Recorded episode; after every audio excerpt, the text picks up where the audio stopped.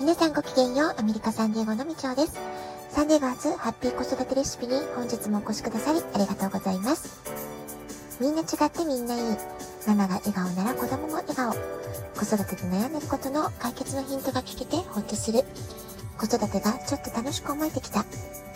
聞いてくださっているあなたが少しでもそんな気持ちになってくれたら嬉しいなと思いながら毎日配信をしております。今日は1月23日、123と数字が並んでいて、しかも一粒万倍日になっています。こういう吉日にはいいことをいろいろ計画したりイメージすると、そのイメージがどんどん現実化するというふうに言われています。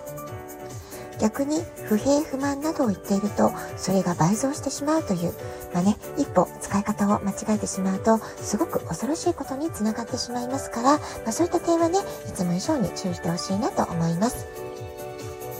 まあ、基本的に日頃から人の悪口を言わないとか、ネガティブな考えやノイズになるようなことは自分の人生から完全にシャットアウトする。まあ、そういうふうにね、心に強く決めて、絶対に口口にしない、まあ、そういう強い気持ちで決めておくっていうのも大切なことなんじゃないかなというふうに思います。先日、不平不満はしわを刻み、希望は若さを保つ。まあ、こういう言葉を目にしたんですけれども、すごくいい表現だなと思うと同時に、毎日こうした言葉を自分に言い聞かせて、いつも意識しておかなくちゃいけないなって、これとても大切なことだなってことも同時に感じました。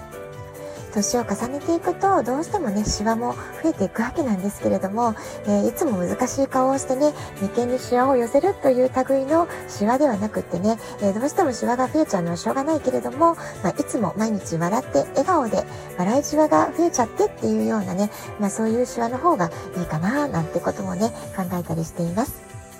先行きが見えない時代だからこそ、不平不満を語るのではなくて、え希望を語って明るい未来を引き寄せる。え自分の夢を叶えるために日々努力できることをコツコツと、え毎日大切に積み重ねていく、ま、そういったね、姿勢が大事なんじゃないかなってことを思っています。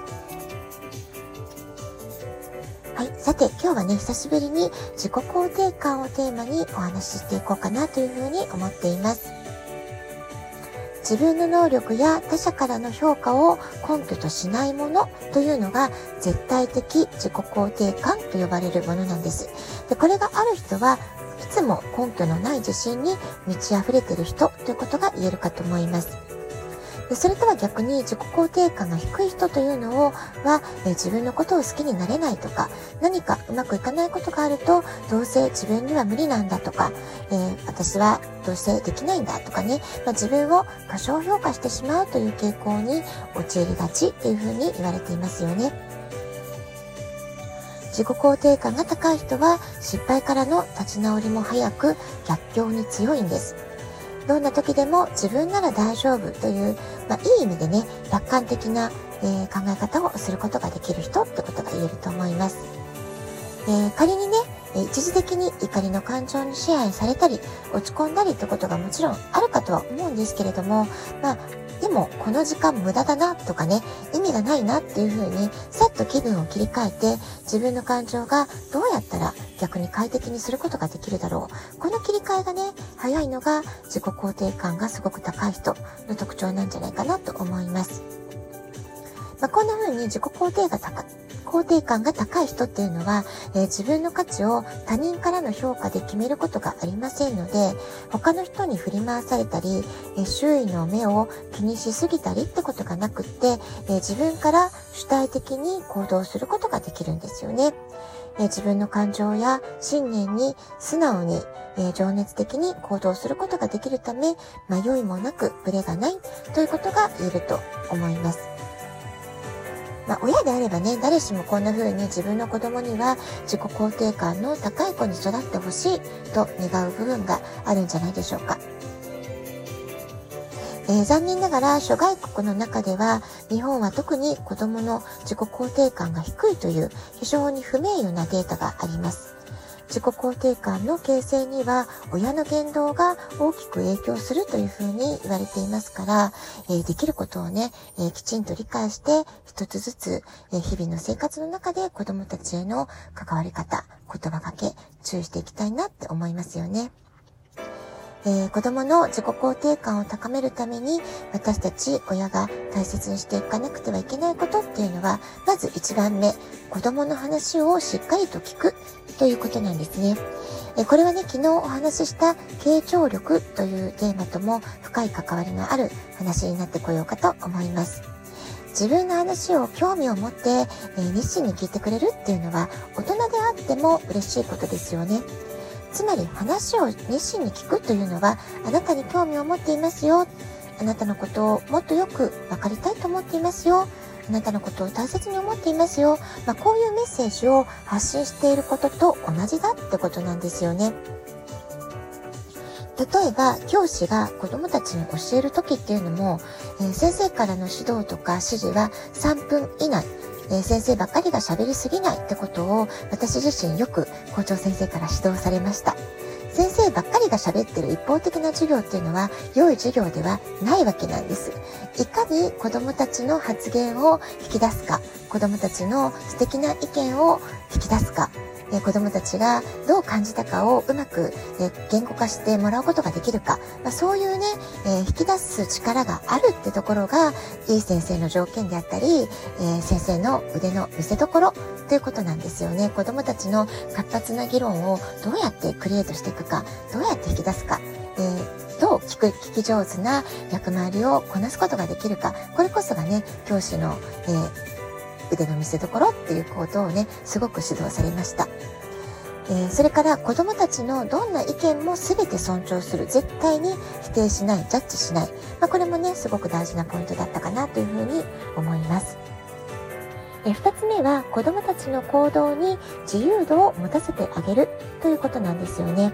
いつまでも親が全ての決定権を持っていると子供たちは自分の意見が尊重されていないというふうに思ってしまいます。つまりは自分を大切に扱ってもらえてないそういうふうに思うようになってしまうわけなんですよね。つまりはこれはあまりに親がお母さんの言うことを聞きなさいみたいな感じでね、親が全ての決定権をいつまで経っても持って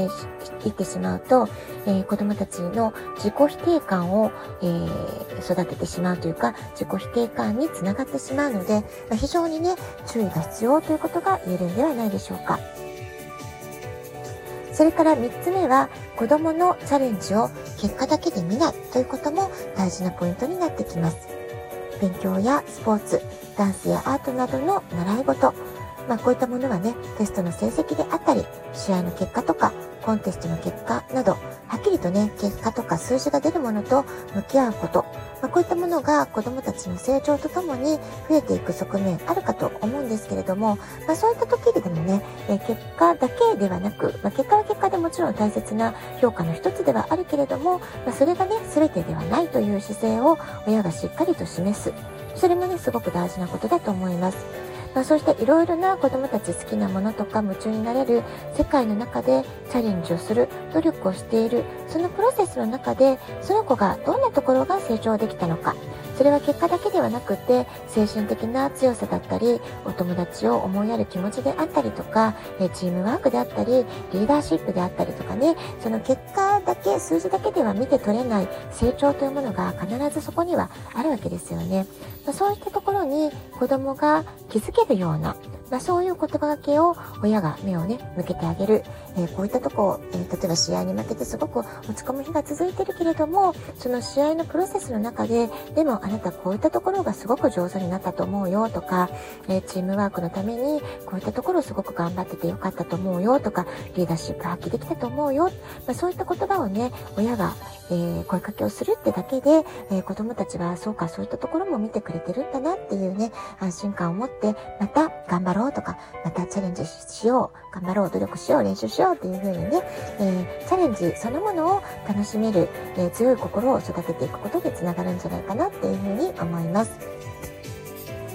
まあ、こうしたことをね、大きくひとまとめで、まあ、くくってしまうと、まあ、子供の全てを受け入れる、まあ、そういうね、親の覚悟というか、親の心のありようというものが一番大切な、えー、ことになってくるんではないかなと思います。どんなことがあっても、どんな結果になろうとも、えー、パパやママはあなたの味方だよという絶対的な愛情であったり、信頼というものを親がえー、常日頃からおおらかに伝え続けること。まこれがね、一番大切なことではないかなと思うし、それこそが子供たちの絶対的な自己肯定感を育てていってくれるんではないかなっていうふうに思います。